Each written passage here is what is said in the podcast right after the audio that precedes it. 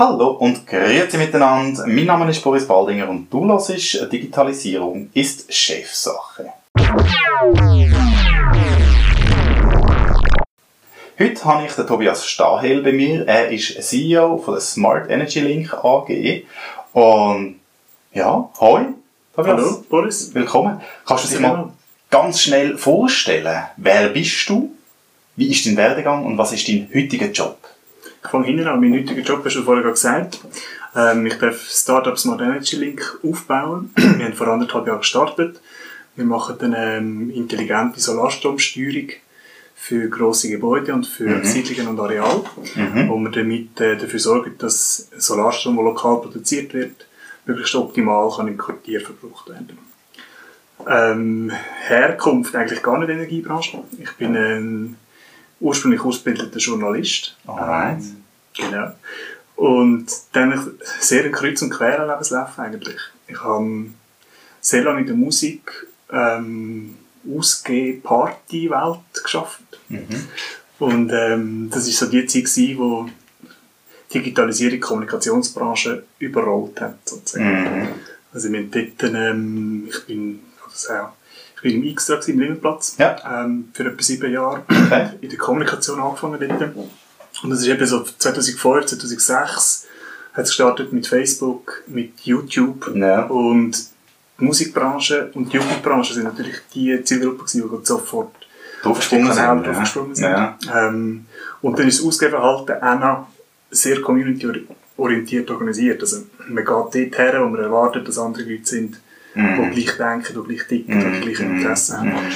Ähm, entsprechend hat die Vermarktung von diesen, von diesen Formaten bei uns super funktioniert auf diesen mhm. Kanälen. Und mhm. ähm, durch das haben wir, ich sage jetzt, fünf Jahre Know-how-Vorsprung gehabt auf die Digitalisierung von der Kommunikation im Vergleich zu, zu konventionellen Unternehmen. Und ähm, mit dem bin ich dann eigentlich weitergekommen äh, mit der Agenturbranche. Wir haben äh, in dieser Zeit dann eigentlich unzählige Schweizer Grossunternehmen und Konzerne begleitet in der, in der Digitalisierung von ihren Kommunikationsstrategien und mhm. Kommunikationsabläufen. Und ähm, so ist es halt einen Schritt weitergegangen, aus der digitalisierten Kommunikation in Digital äh, Business Development oder Digital ähm, Business Modellentwicklung reingekommen in der Energiebranche. Und dort ähm, für Energie 360 Grad für das Digitales Innovation Lab aufbauen. Mhm. Und Link ist eigentlich ein, eine Ausgründung aus dem Lab. Ähm, ah. Das heisst, man die Idee, ist das eine Idee, die dort entstanden dort entstanden ist? Ähm, okay. Wo wir nachher ja, eigentlich in einem Projektrahmen entwickelt haben, so weit vorantrieben haben, konzeptionell, businessplanmäßig, technisch, ja. ähm, dass wir eine Finanzierung können sicherstellen können. Und mit der sind wir jetzt ähm, eben seit genau etwa anderthalb Jahren unterwegs. Alright. Ja, das klingt sehr gut. Du hast vorhin ein bisschen angedeutet, was den Smart Energy Link macht. Kannst du dort vielleicht noch mal ein bisschen mehr Tiefe einfach probieren, auf eine möglichst einfache Art und Weise noch mal ein bisschen erzählen, was genau eure Dienstleistung jetzt ist und was ich als Kunde bei euch ähm, kann profitieren und wie sich das dann ähm, präsentiert? Klar, sehr gerne. Es ist eigentlich ist es eine Softwarelösung, die wir anbieten. Und die ähm, knüpft an auf eine regulatorische Änderung, die mhm. auch per 1.1.18 Kraft treten ist. Also mhm. es ist kein Zufall, dass es unsere Firma ah. seit diesem Datum gibt. Okay. Ähm, es ist per diesem Datum eigentlich gibt es eine neue Energieverordnung. Ja. In dieser Energieverordnung werden sogenannte Zusammenschlüsse zum Eigenverbrauch ermöglicht. Und das ja. heisst eben, dass ähm, Gebäude oder Areal nicht mehr jede Wohnung einzeln durchs durch das Energiewerk muss erschlossen werden, ja. sondern dass so ein Areal darf einen Anschluss haben gegenüber der, der Netzversorgung mhm. und alles, was hinter dem Anschlusspunkt gemacht wird, darf vom Investor oder vom Besitzer selber gemacht werden. Und entsprechend mhm. darf er ähm, auch sein Quartier neu mit Energie versorgen mhm. und ist aber dann dafür natürlich auch verantwortlich für mhm. das. Ähm, und wir bieten die ganze Technologie, um ab dem einen Netzanschlusspunkt ja. ähm, alles zu organisieren, alles abzuwickeln für einen, für einen Investor, für einen Bauherr. Und sprich, das ist von der Softwarelösung her sind das einerseits ähm, ist das Energiemessung, also ja. wir messen sämtliche Stromverbrauch, Stromproduktionen, ja. aber auch Wärme und Wasser, also eigentlich der ganze Energiehaushalt von einem, von einem Gebäude. Das ist der erste Teil. Ähm, der zweite Teil ist, wir steuern grosse Verbraucher so, dass sie möglichst dann Energie verbrauchen, wenn wir selber auch Energie produzieren. Mhm. Das heisst, wir steuern Wärmepumpen, ähm, Brauchwarmwasseraufbereitung, Elektroautoladestationen, Batteriespeicher ähm, und solche Geräte, dass die möglichst optimal auf die Solarstromerzeugung abgestimmt sind. Also das ist, das ist ganz, die ganze Steuerintelligenz. Mhm. Ähm, plus gibt es dann noch ähm, eigentlich die ganze Verrechnung und Inkassoprozess von der Energieverbräuche, wo auch noch mhm. ist, also als dritter Bestandteil. Mhm. Das ist wirklich das, was wir anbieten. Ähm, Software-seitig hat natürlich alles auch immer relativ viel Beratungs- und, und Dienstleistungsanteil, ähm, weil wir nicht einfach nur eine Software verkaufen, sondern weil wir einerseits Bau, die Investoren, ähm, die, die bauen, muss begleiten, aber auch die ganze Planerteam mhm. ähm, irgendwo muss begleiten, damit alles so kommt, dass es, dass es funktioniert am Schluss. Okay. Ähm, habe ich das also richtig verstanden? Ähm, in einem Quartier, also sagen wir jetzt mal, ist es möglich, dass in einem bestehenden Quartier kann man nachrüsten mit äh, Solarstrom, also wenn es so zusammengeschlossen ist mit dem einen Anschluss, also alte Gebäude, aber auch jetzt, eben die wahrscheinlich auch eben Neubauten, respektive so äh, Verbände, wenn es dann mehrere Blöcke gibt, wo dann Solarzellen rum sind, dass man dann halt wie auch als Energieproduzent kann auftreten und das innerhalb von dem Quartier äh, verteilen, geht dann auch Strom wieder zurück ins Netz. Es geht auch wieder Strom zurück ins Netz und es ist nicht das Ziel, dass man, dass man unabhängig ist vom Netz, sondern ja. es ist eigentlich das Ziel, dass man ähm, möglichst einen grossen Teil von der Energie kann lokal produzieren und dann mhm. wieder lokal verbrauchen und dass man das überliegende Netz zwar benutzt als Sicherheit, mhm. ähm, auch ja, als Grundversorgung, aber die Grundversorgung möglichst wenig belastet. Okay. Also das heißt, dass man die möglichst, ähm, ja, möglichst, möglichst unbelastend umgeht mit der und ähm, entsprechend kann Netzausbauten verhindern. Das ist ja. eigentlich so ein Ziel. Weil der Verbrauch oder der Bedarf an Strom, der wird je länger grösser werden. Mhm. Einerseits die Elektromobilität, ja. schauen wir aber eben auch so, so ähm, sektorkoppelnde Energiesysteme, wie wir sie machen. Mhm. Ähm, hat auch einen Energiewende-Hintergrund. Oder? Normalerweise ist ähm, etwa 50% von der Energie, die wir brauchen in der Schweiz, brauchen wir für die Wärmeerzeugung. Mhm. 35% für die Mobilität. Und das sind beides das klassische. 85%. Genau.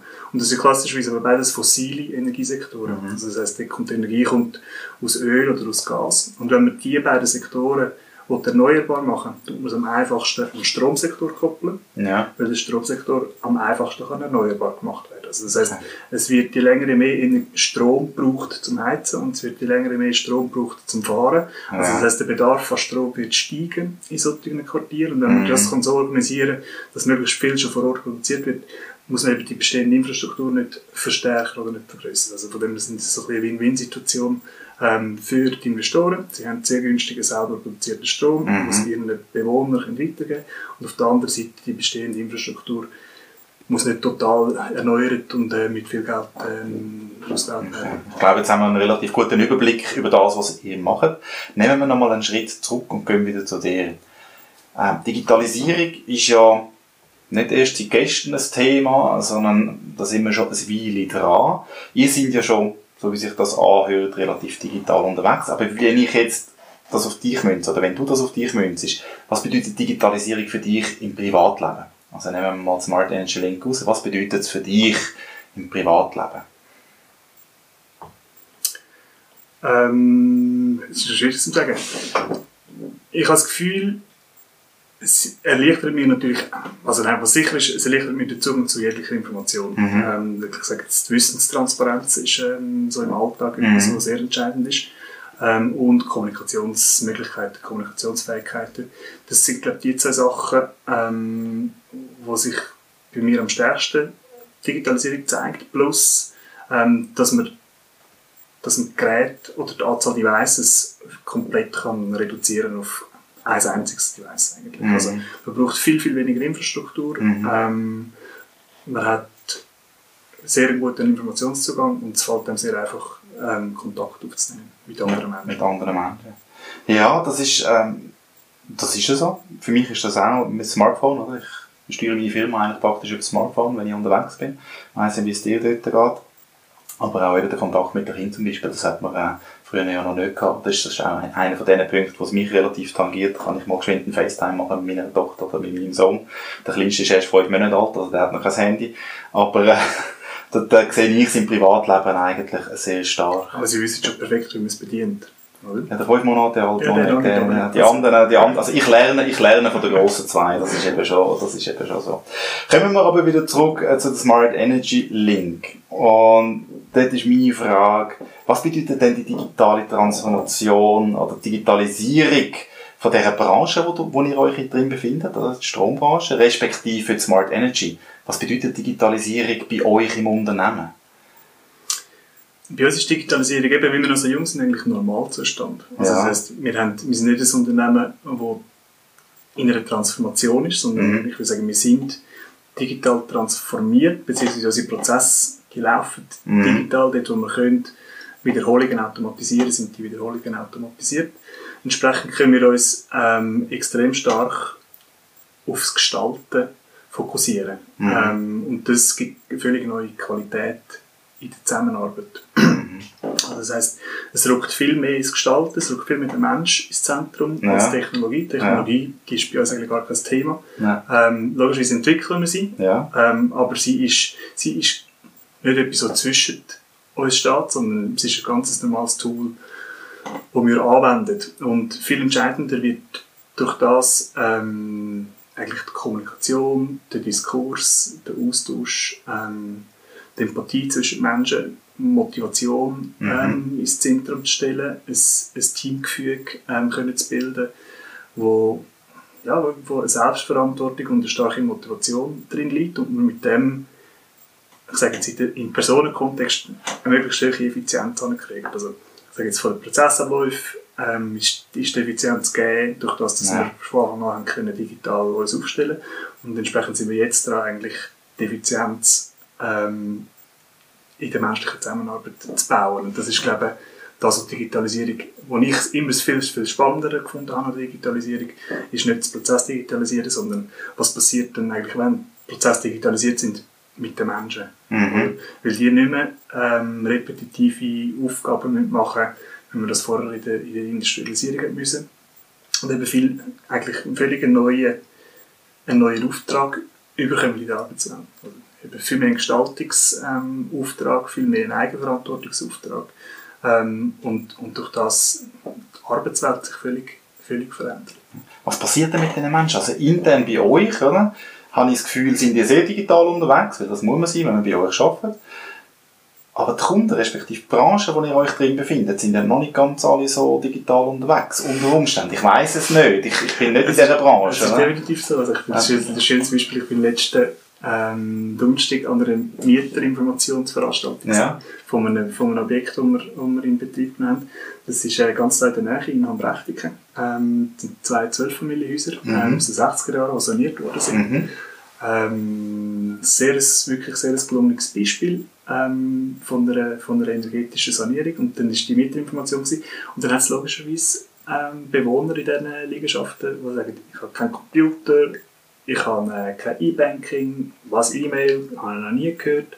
Ähm, wo man nachher zwar komplett digitalisiert aufgestellt ist, der Prozess all digital aber eigentlich wieder den Umweg muss nehmen ähm, hin zu ganz klassischen Prozess, weil ganz, noch nicht ganz alle in der Gesellschaft halt den Schritt gemacht haben. Also das heißt, die Energierechnung, die muss halt noch ganz konventionell als Papierrechnung verschickt werden, mhm. sonst funktioniert der Inkassoprozess bei gewissen von diesen Leuten nicht. Also das heisst, man merkt jetzt schon immer wieder, man stößt auf der anderen Seite wieder Grenzen. Wie geht ihr mit dem um? Was macht das mit euch? Tut das euch verlangsamen? Oder ist das etwas, wo ich sage, mit einem Schmunzeln, du schmunzelst jetzt, oder? Mit einem Schmunzeln ähm, entgegennimmt und einfach damit arbeitet? Oder ist ja, es bleibt gar nicht anders übrig, aber es verlangsamt und es führt natürlich zu Mehraufwand, das ist klar. Wie viele Objekte haben ihr denn jetzt schon in Betrieb? Also ob saniert oder neu gebaut? Sind etwa 30, 30 äh, Gebäude oder Quartiere, die jetzt schon, schon ausgerüstet sind. Und wenn du jetzt probierst, über den dummen Peil zu sagen, wie viele sind absolut analog unterwegs und welche, welche hat man, also wie viel ist digital?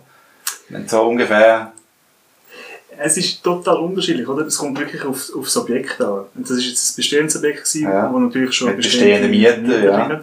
Wir haben auf der anderen Seite, ein, ähm, was sehr eine grosse Tätigkeit gibt im Moment im, im Segment für ältere Personen, also Wohnbautätigkeiten mhm. für, für das ähm, ältere Personensegment, weil das ein wachsendes ähm, gesellschaftliches Segment ist.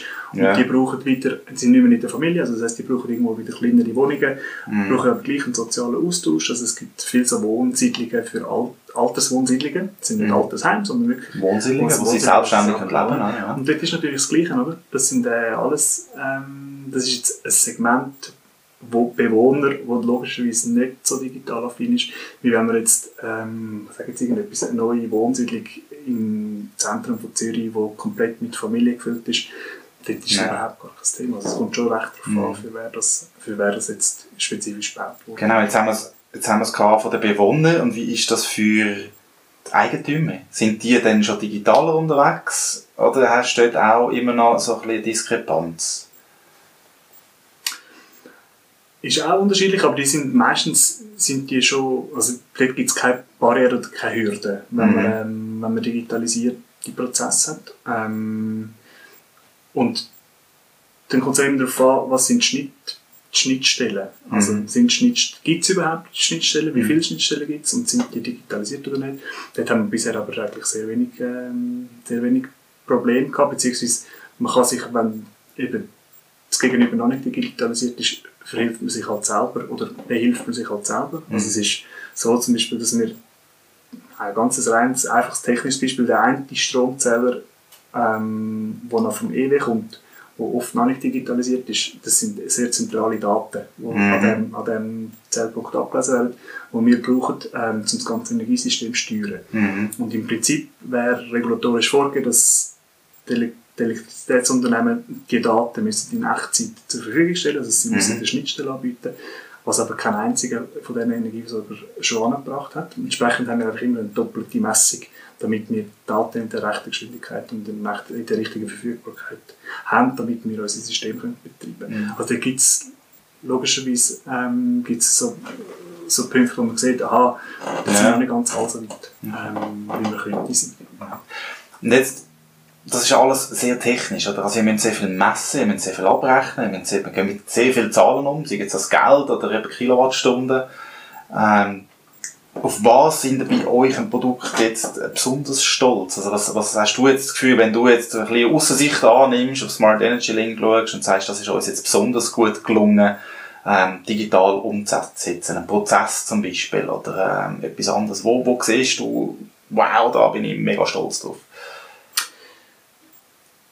Ja, also, wichtig ist immer, dass man Kundennutzen generiert. Ja. Also das ist das A und das O und das haben wir, ähm, am sichtbarsten für den Kunden ist das bei uns eigentlich ein Kundenportal. Mhm. Also das ist der Schnittpunkt zum Kunden von unserem mhm. System, wo wir die mhm. Informationen, die relevant sind für den Kunden, ähm, die eben Nutzen stiften für den Kunden, ja. möglichst optimal versuchen darzustellen. Ähm, und mit dem Kundenportal haben wir wirklich in meinen Augen etwas sehr, ähm, etwas sehr Cooles geschaffen ähm, hat, er, hat uns auch den, den Best of Swiss Web Award ähm, im Bereich Innovation eingebracht. Mhm. Also das heisst, es sind auch andere Leute, die sind gleicher Meinung, dass wir dort eigentlich einen guten Job gemacht haben, ähm, wo wir für wirklich für verschiedene ähm, Endkundensegmente, also für Verwaltungen und Betreiber von Immobilien, für mhm. Bewohner von Immobilien, mhm. für technische ähm, Betreiber von Energiesystemen, eigentlich spezifisch aufbereitet die ganzen Daten eben wieder darstellen. Okay ähm, so also jeder hat eine andere Sicht auf die verfügbaren Daten, also das, genau. was für ihn relevant ist. Okay. Gibt es da irgendwie eine Möglichkeit, dass man das in einem Video oder in einer, in einer Demo kann anschauen kann, dass die, die sich dafür interessieren, die jetzt sagen, wow, eigentlich ein spannendes Thema, ähm, haben da schon Ja, etwas? es gibt zumindest, also es gibt ein, ähm, ein, ein Tutorial-Video bei uns auf der Webseite, ja. wo der Teil Energieabrechnung erstellen für den, für den Betreiber von der Liegenschaft ja ähm, zeigt. Und dann kommt man den ersten Eindruck, Eindruck über, wie okay. das Soll ich gerne verlinken dann in den Show Notes, dass die, die es interessiert, die, die das gerne mal wollen sehen, ähm, warum das da dann auch ein Award äh, verliehen worden ist, äh, dass, man, dass man sich dort mal informieren kann, mal anschauen. Weil ich habe es noch nicht gefunden, ich habe auch noch nicht ganz so fest gesucht, kann aber sicher nachher noch schauen.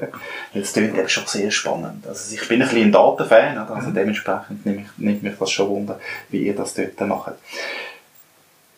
Wenn du jetzt als Chef, als CEO bei der Smart Energy Link ein bisschen schaust, wie du deine Rolle als Vorbild kannst wahrnehmen oder tust wahrnehmen in dieser Digitalisierung. Hast du da irgendwie einen speziellen Weg oder wie machst du das? Wie lebst du deine Vorbildrolle in dieser Digitalisierung? Das ist eine sehr spannende Frage. Ich habe eigentlich eben der, der Titel von, deiner, von deinem Podcast ist ja Digitalisierung ist Chefsache.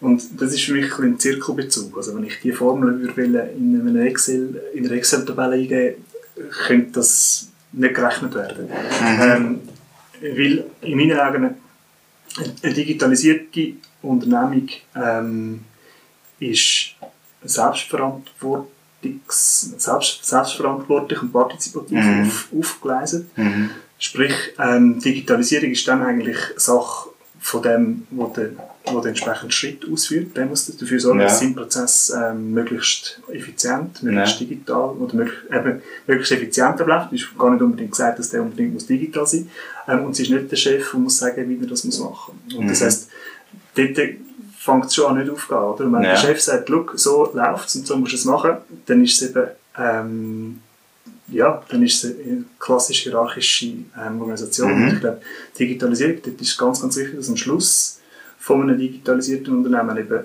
nicht ein Top-Down rauskommt, sondern mhm. ein, ein, ich muss selber dafür sorgen, dass mein Umfeld möglichst effizient ist, dass ich mich möglichst wohlfühle und dass ich, dass ich möglichst motiviert bin. Und ich kann als in meiner Rolle, ähm, ich verstehe eben meine CEO-Rolle, ähm, nicht als, als Top-Down-Befehler, mhm. sondern eigentlich als Rolle, ganz genau gleich wie Entwickler, der hat mhm. auch bestimmte Verantwortung mhm. und, und Geschäftsführungsrolle ist auch gebunden an, an, ganz, bestimmte, ähm, an ganz bestimmte Aufgaben, ja. die ich ausführe, die aber nichts damit zu tun haben, dass ich ähm, bestimme über ja. andere Rollen oder, oder andere Tätigkeiten.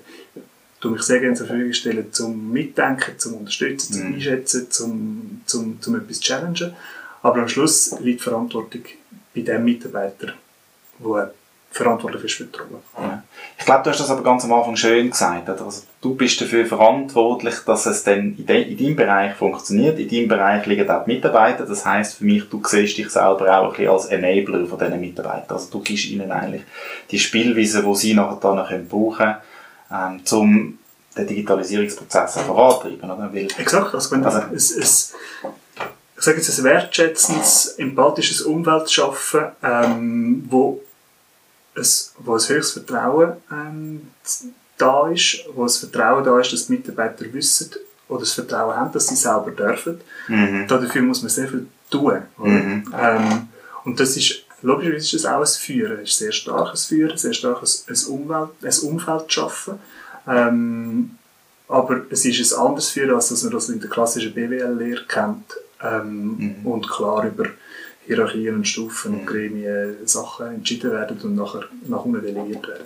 Das ist eigentlich ein komplett anderer Approach. Wie sieht denn die Struktur bei euch bei der Smart Energy Link aus? Haben die Hierarchien? Ja, das sind die, es gibt, also, muss auch sagen, es gibt immer Hierarchien. Das sind nicht mhm. unbedingt Hierarchien im Sinne von, von Hierarchiestufen, aber es gibt immer Hierarchien im Sinne von, von Seniorität, von Erfahrung, von, mhm ja, von, von irgendwo ähm, auch Engagement. Also mhm. mehr, jemand, der mehr engagiert ist oder mehr Verantwortung übernimmt, der kommt auch mehr Gewicht über bei den mhm. Entscheidungen. Mhm. Also das sind alles Sachen, die auch ein Stück weit Hierarchie sind. Mhm. Die gibt es ähm, und die sind aber, fühlen sich irgendwo auch, die fühlen sich dann eben auch irgendwo natürlich an, weil die sind wie, ja. die kommen aus dem, aus dem Alltag raus und, und sind, wie, sind wie klar. Ähm, ja, und das ist, das ist schon eine andere, eine andere Art. Hast du denn dort spezielle Methodiken oder irgendwie eine Art, wie du Mitarbeiter, aber auch Kunden dazu befähigst, digitaler zu werden? Das ist eine sehr spannende Frage. In, wir haben angefangen mit einem kleinen Team. Mhm. Ähm, wir haben angefangen, auch unsere Organisationsstruktur ähm, gemeinsam zu etablieren und haben gestartet mit einem, mit einem Wochenmeeting, das Ja. heißt Weekly bei uns, Mhm. ähm, wo einen einen fixen Ablauf hat, eine fixe Timebox hat ähm, und jede Woche gleich, gleich abläuft. Ähm, und haben dann im Verlauf von der Entwicklung zum Teil gemerkt, ah, da gibt es Themen, die wir besprechen, die keinen Platz finden in diesem In Format. dem Konstrukt dann, ja. Genau. Und dann haben wir halt ähm, neue Formate, neue Kommunikationsgefäße geschaffen, um die entsprechenden Probleme, die uns wichtig sind, und wir finden, das möchten wir gerne regelmäßig darüber reden, ähm, es soll ein regelmäßiges Thema sein, haben wir wie so, so zusätzliche Führungs- oder zusätzliche Kommunikationsgefäße geschaffen. Und durch das hat es natürlich wie jetzt, ein, es hat eine, wir haben eine Organisationsstruktur, die aus etwa 10 bis 12 so Kommunikationsgefäße Okay. besteht, Ja. wo ein- eigentlich all ein eigen, typischerweise ähm, haben die ein Thema, haben die eine Agenda, Mhm. haben die eine Timebox und haben eine Regelmäßigkeit. Okay. Und es ist immer jemand anderes verantwortlich Mhm. pro Gefäß. Also nicht, das habe ich nicht ganz korrekt ausgedrückt wahrscheinlich. Es gibt immer einen Owner vom Ja. Format. Ja, es ist ja. nicht die gleiche Person Owner von allen Formaten, sondern es gibt da verschiedene Verantwortlichkeiten im Team, ähm, die sich darum kümmern. Und so haben wir eigentlich ein, eine Art und Weise, wie wir uns organisieren, wie wir kommunizieren miteinander. Und jetzt können wir langsam an, fangen an, neue Mitarbeiter von außen reinkommen.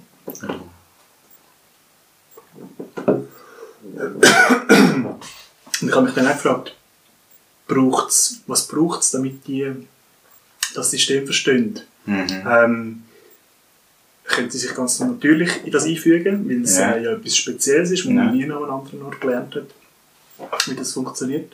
Ähm, oder ähm, braucht es einen Haufen Einarbeitung und, Ja. und Erklärung und so weiter. Ja. Und wir spüren jetzt schon da, es braucht gewisse Voraussetzungen, die die Mitarbeiter mitbringen Aber dann fügen sie sich eigentlich völlig, völlig Harmonisch, so. harmonisch in, Ja. das, in das Ding ein und verstehen auch, ähm, warum das es was gibt. Ähm, es ist auch alles sehr transparent, Mhm. ähm, wie das, das äh, aufgelöst ist. Und das ist, ähm, ist eigentlich sehr, für mich sehr beruhigend gewesen, dass es so einfach funktioniert und dass es nicht eben ein Konstrukt ist, das sehr erklärungsbedürftig ist oder sehr, Mhm. ja, sehr, ja, sehr un, unharmonisch daherkommt. Okay. Mega spannend mit diesen verschiedenen Formaten, mit diesen Timeboxes, die ihr bei euch eingesetzt habt. Da kann ich mir vorstellen, dass ganz viel Wissen generiert wird in verschiedenen kleinen Projekten oder eben so die, die, die Know-how-Konstellationen.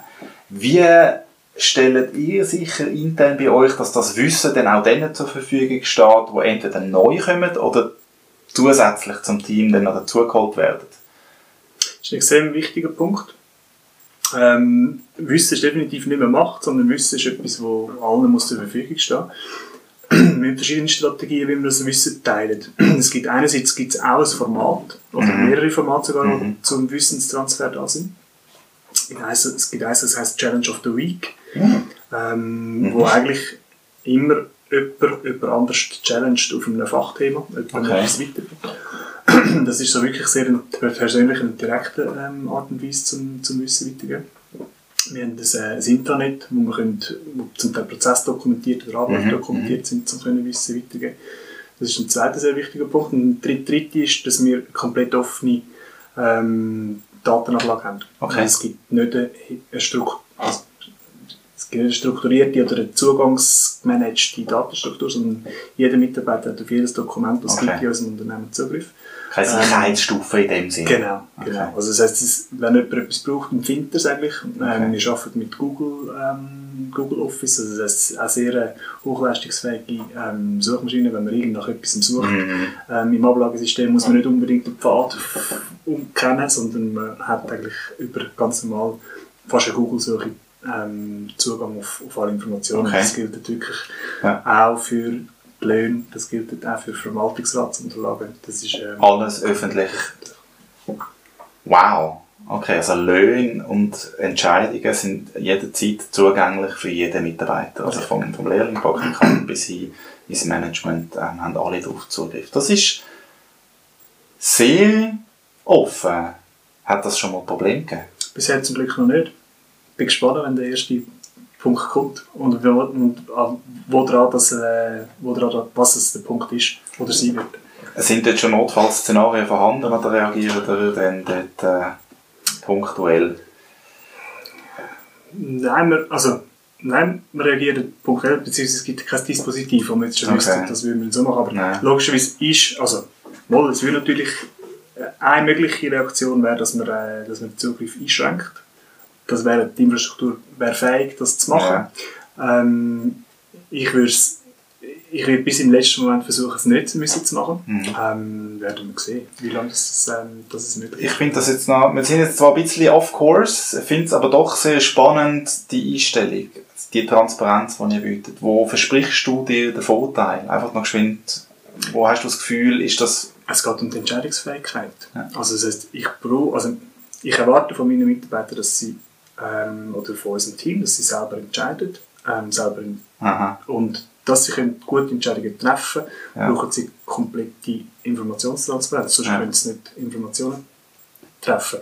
Das hat auch ähm, damit zu tun, dass wir, und wir sind zum Glück noch ein kleines Team und wir schaffen es durch das, ähm, dass alle noch von vielem wissen. Mhm. Also wir, wir, können relativ viel persönlich vermitteln mhm. ähm, in diesem in diesem Format. Aber es ist natürlich ähm, ein extrem wichtiger Teil. Und es ist mir auch wichtig, zum Beispiel, dass die Entwickler ähm, minimal wissen, was läuft in den in den Projekt, mhm. ähm, mhm. bei den Kunden, ja. im, im Verkauf, äh, dass, dass es nicht ein losgelöstes Ding ist, sondern dass sie wissen, ah, für das schaffen wir, das muss es nachher ähm, lösen und die Kunden- und Anspruchsgruppe muss es, muss es befriedigen. Also auch da Transparenz anzukriegen, ist für mich so und so. Und mhm. ähm, von dem her ist, ja, der Hintergrund ist die selbstständige in, in das haben wir schon mal gehört in dem Podcast, dass man effektiv den Mitarbeiter befähigt, selber Entscheidungen zu treffen, durch Information, durch Wissen, wo vorhanden ist im Unternehmen. Mega spannend. Ja, mich würde es natürlich wahnsinnig wundern, wenn euch ein Team wächst. Also wenn ihr jetzt erfolgreicher werdet, vielleicht auch dank dem ähm, Best of Swiss Web Innovation Award, dass ihr dann nachher dann eine Firma ein bisschen wachsen lassen Wie das dann in Zukunft wird gehen, vielleicht schreibst du ja dann in einem Jahr oder zwei mal einen Blogpost zu dem Thema oder komplette Transparenz mit den Learnings. Das ist sicher etwas, ähm, was mich ganz äh, speziell noch würde interessieren. Das haben wir vorgesehen. Also das ist bei uns halt, äh, unsere Organisationsstruktur und die Formate, die sind glaube ich uns auf der Webseite transparent. Wir sind okay. noch nicht ganz fertig mit allen Dokumentieren. Okay. Wir jetzt in der nächsten Zeit werden ja, laufen mit den Beschreibungen, die so Format äh, sehr, sehr spannend. Und logischerweise werden wir auch, also das ist mein Ziel, ähm, dass wir auch da wieder transparent sein werden, wenn wir über Grenzen stoßen. Ja, eben. Also wissen, eben, wissen wieder teilen, dass andere auch davon profitieren Das finde ich, finde ich äh, ziemlich cool. Also freue ich mich drauf, auf die, auf die Dokumentation. Und jetzt noch zu der Firma Smart Energy Link eine letzte Frage. Ich kann mir vorstellen, wenn man dann eben so ein innovatives Kundenportal hat, wo verschiedene Leute anspricht. Also ob das der Eigentümer ist, jemand, der damit arbeitet, oder der Kunde, der Endkunde, der dann äh, den Strom auch bezieht. Wie nehmen ihr dort Fehler auf? Also ich kann mir vorstellen, jetzt mit 30 Objekten, die ihr habt, gibt es da sicher schon der ein oder andere Feedback und vielleicht einmal ein Problem. Wie funktioniert das bei euch? Ähm, gibt, es gibt technische Fehler, die man muss lösen muss. Mhm. Die kommen irgendwo in, eine, in, einen, in jetzt in eine, in eine Umsetzungsplanung oder eine mhm. Roadmap, wo, mhm. die, wo die realisiert werden und umgesetzt werden. Das sind eher die technischen Sachen. Ähm, auf der anderen Seite ist, was mir sehr wichtig ist, ist, dass Fehler nicht unter den Teppich gelegt werden, mhm. sondern dass man offen über Fehler redet und dass man nicht Angst hat, ähm, Fehler zuzugeben und auch Verantwortung übernehmen, zu übernehmen für Fehler. Mhm. Weil wir in mir auch schon geschafft haben, sehr ein gutes eine gute Fehlerkultur hinzubringen, im Sinne von, wir dürfen alles auf den Tisch legen, wir lösen es gemeinsam und schauen, wie, was kann man denn und wie kann man, mhm. wieso ist es mhm. passiert. Also das, das ist ähm, auch sehr stark getrieben aus der, aus der Softwareentwicklung, mhm. ähm, weil man dort natürlich auch sehr viel kann nachvollziehen über Logfiles, ja. was ist genau ja. passiert. Ja. Und man eigentlich wie sich gewohnt ist, aha, es ist etwas passiert und jetzt kann man schauen, was ist die Ursache gewesen ja. und versucht es das nächste Mal besser zu machen. Und das versuchen wir nicht nur im technischen Bereich, sondern das versuchen wir eben äh, in Beziehungen oder in ja. Zusammenarbeit oder äh, sonst irgendwo etwas schief geht ähm, oder nicht ganz so geht, wie man es möchte. Mhm. Am Schluss ist aber das Ziel natürlich gleich immer, möglichst keine Fehler zu machen. Also ja, die ganze Fehler, die ganze, ähm, die ganze Fehlerkultur hat das Ziel eigentlich keine Fehler zu machen. Ähm, Aber erst wenn man darüber redet und man lernt von den Fehlern der anderen, oder man kann lernen von den Fehlern der anderen, passieren die dann in Zukunft nicht. Also nicht, dass dann ein anderer Mitarbeiter den gleichen Fehler macht. Ne? Genau. Also um das geht es eigentlich. Also das heisst, die etablieren und leben eine Fehlerkultur. Ja. Gut, sehr schön.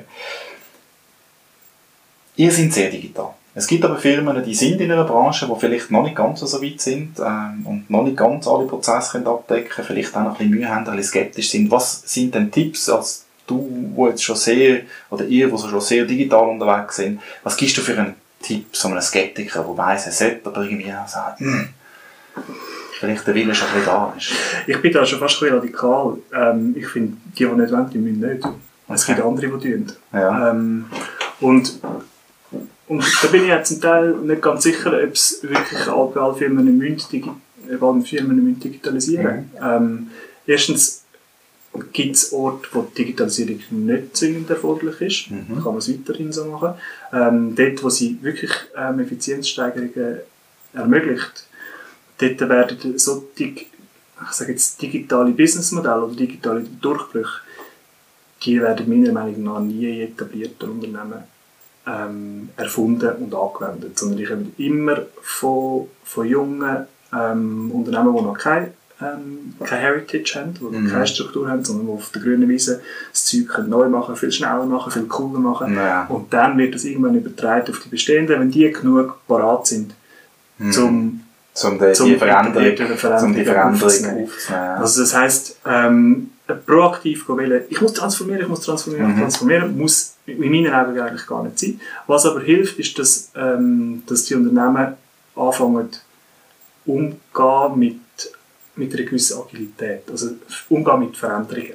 ja. Ähm, und das muss aber nicht unbedingt zwingend digital sein, Ja. sondern es muss sein, ähm, dass der Satz, das haben wir schon immer so gemacht und ist so wie ist so, dass, dass man wegkommt von denen. Und Ja. dass man das anfängt, das beste Argument zu zählen, ähm, dass anfängt, ähm, ja, dass man anfangen darf, über Prozesse nachdenken, Mhm. dass, ähm, dass man darf anfangen hinterfragen, ähm, dass man die, dass man so eine Kultur anfangen Okay. aufbauen und nicht zwingend muss alles digital machen. Das hat mich jetzt gerade ein bisschen an den Spruch erinnert. Alle sagen immer, es geht nicht, bis einer kommt und einfach macht. Also das, ist, das ist so ein bisschen, das ist so ein bisschen äh, der Ansatz. Oder? Ja. Ähm, Das haben wir auch schon von Markus Helbling gehört, der bei der BDO arbeitet. Er nennt das liebevoll einen riesen Tanker mit mehreren 10'000 Mitarbeitern. Ähm, Und die haben ein Startup gegründet, um eben agil sein und so Sachen ausprobieren, die dann in dieser grossen Struktur schwierig werden zum implementieren. ist ein Weg, den man sehr oft sieht, ist immer die Frage, wie viel von dem kann man wirklich wieder zurücknehmen Ja. ins, ins, ins ursprüngliche Unternehmen. Ähm, ich habe selber ein, ein Digitales Innovation Lab ähm, aufgebaut und geführt, das genau Mhm. den Sinn und Zweck hat. Und ich muss da einfach zu, ich bin, ich bin ein bisschen skeptisch, wie viel das, dass das wirklich das, das zurück Dass man kann zurückholen bringen oder kann, dass Okay. man kann zurückholen Ja. was, was auf jeden Fall der Fall ist, ist, dass man, dass man mit solchen Schnellboot ähm, kann anfangen Methodiken ähm, in, in Unternehmen Ja. hineinbringen. Man kann den Diskurs und die Aufmerksamkeit Mhm. auf die Themen lenken. Mhm. Und das ist schon sehr, sehr, sehr viel. Ähm, aber Mehr, als wenn man gar nichts machen. Genau, genau. Und das ist, ich glaube, das hilft schon wahnsinnig ähm, weit. Man muss aber nicht, es ist immer mit diesen Labs ist immer der Anspruch verbunden, die neuen krassen Businessmodelle Mhm. zu entwickeln und zurückzubringen. Und das darf man glaub ich, wirklich einfach nicht erwarten. Okay. Ähm, ist natürlich klar, weil die Labs die kosten einen Haufen Geld und irgendwann müsste, man, müsste das irgendwo einen Return on Investment geben. Mhm. Und der ist halt wirklich sehr subtil. Ja, aber langfristig würde es sich wahrscheinlich auch auszahlen. Nicht? Also wenn man die Menschen öffnet für Veränderung, dann haben sie auch nicht mehr so Mühe, wenn es dann eben digital wird. Das ist so. Würde ich jetzt das Bericht Ja. ein bisschen zusammenfassen. oder? Und wenn du jetzt in die Zukunft schaust, für Smart Energy Link, aber auch für die gesamte Schweiz, wie siehst du die Zukunft von der Digitalisierung in der Schweiz? Wenn du jetzt mal ein bisschen gröber fassen, einfach mal so ein bisschen, sind wir gut dran, oder wie ist so ein bisschen dein Feeling? In der Schweiz sind wir in meinen, in meinen Augen sehr gut dran. Also wir haben wahnsinnig viel innovative, wahnsinnig viel technische ähm, Unternehmen. Mhm. Technisch ähm, im Sinne von wirklich Softwaretechnik, Mhm. wo, man- ja, wo auch daran sieht, dass all die grossen, ähm, die grossen Tech-Konzerne Offices haben in der Schweiz. Ähm, ob das Google oder ähm, Facebook oder was es immer ist. Ähm, wir haben da extrem ein höchstes Know-how und eine hohe Dichte an, an, sehr fähigen, an sehr fähigen Menschen. Ähm, darum glaube ich, sind wir an einem sehr, sehr, sehr guten Ort. Und ähm, die Welt verändert sich. Ob jetzt alle, die heute etabliert und gross sind, auch in 50 Jahren das noch sein müssen, das finde ich gar nicht so wichtig. Es werden, es werden neue kommen, andere kommen, die gute Ideen haben. Ähm, mhm. Da haben wir, glaube ich, auch ein sehr, sehr gutes ähm, Start-up-Ökosystem mhm. ähm, in der Schweiz, wo ich ähm, sehr positiv in die Zukunft schaue. Okay. Und hast du jetzt ganz am Schluss noch etwas, wo du unbedingt unseren Hörern willst, äh, mitteilen willst? Das darf was auch immer sein. Also irgendwie so, so eine Art Schlusswort.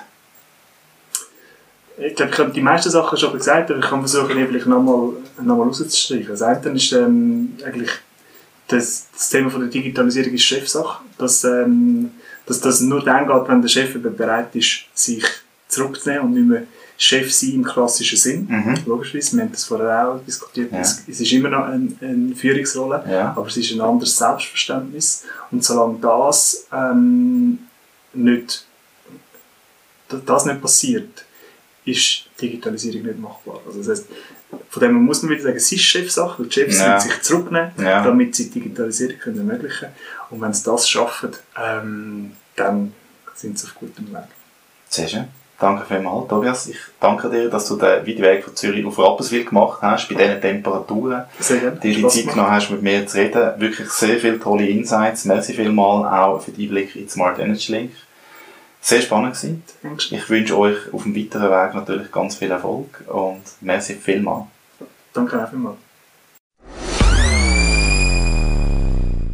Hast du in dieser Episode Digitalisierung ist Chefsache etwas können lernen? Hast du einen Mehrwert können daraus ziehen oder unter Umständen vielleicht sogar eine Diskussion können starten in deinem Unternehmen? Dann würde es mich natürlich besonders freuen, dass du mich dort, wo du das kannst, bewerten und zwar mit einer guten Bewertung. Und wenn du den Podcast Digitalisierung ist Chefsache würdest abonnieren. Hast du noch ein Feedback für mich? Hat irgendetwas gefehlt? Möchtest du gerne noch ein bisschen mehr in die Tiefe oder hast ganz spezielle Fragen an einen von meinen nächsten Gästen? Dann kannst du das ganz einfach machen. Du du mir eine Audionachricht schicken über die App von Anchor.fm. Wie das Ganze funktioniert, findest du bei mir auf der Webseite contentcreation.space oder auf dem YouTube-Channel von Content Creation Space. Natürlich kannst du mir auch, wenn du meine Nattel-Nummer schon hast, eine WhatsApp-Audionachricht schicken. Die kann ich dann direkt in den Podcast einbinden und die Frage meinem nächsten oder auch meinen fünf nächsten Gästen stellen. Ich würde mich wahnsinnig freuen, wenn du ein Teil von dem Podcast würdest werden, wenn du ein bisschen würdest mitwirken, vielleicht wenn du aber auch eine Meinung zu etwas hast, wo ein Gast hat, wo schon bei mir war. Der Podcast ist werbefrei und das soll in Zukunft auch so bleiben. Um das zu garantieren, brauche ich deine Unterstützung. Gang doch bitte mal auf patreon.com slash contentcreationspace. Dort findest du die Möglichkeit, mich und den Podcast mit einem monatlichen Beitrag zu unterstützen. Ich würde mich wahnsinnig freuen, wenn du dort würdest einen Patreon-Chip übernehmen sei das mit 5 Franken, mit 10 Franken oder mit was auch immer, dass dir der Inhalt, den wir hier präsentieren, wert ist. Ich bedanke mich jetzt schon herzlich für jeden einzelnen Unterstützer. Ganz, ganz ein grosses Dankeschön. Schön hast du bis daher gelesen. Danke vielmals und wir hören uns bei der nächsten Folge von Digitalisierung ist Chefsache.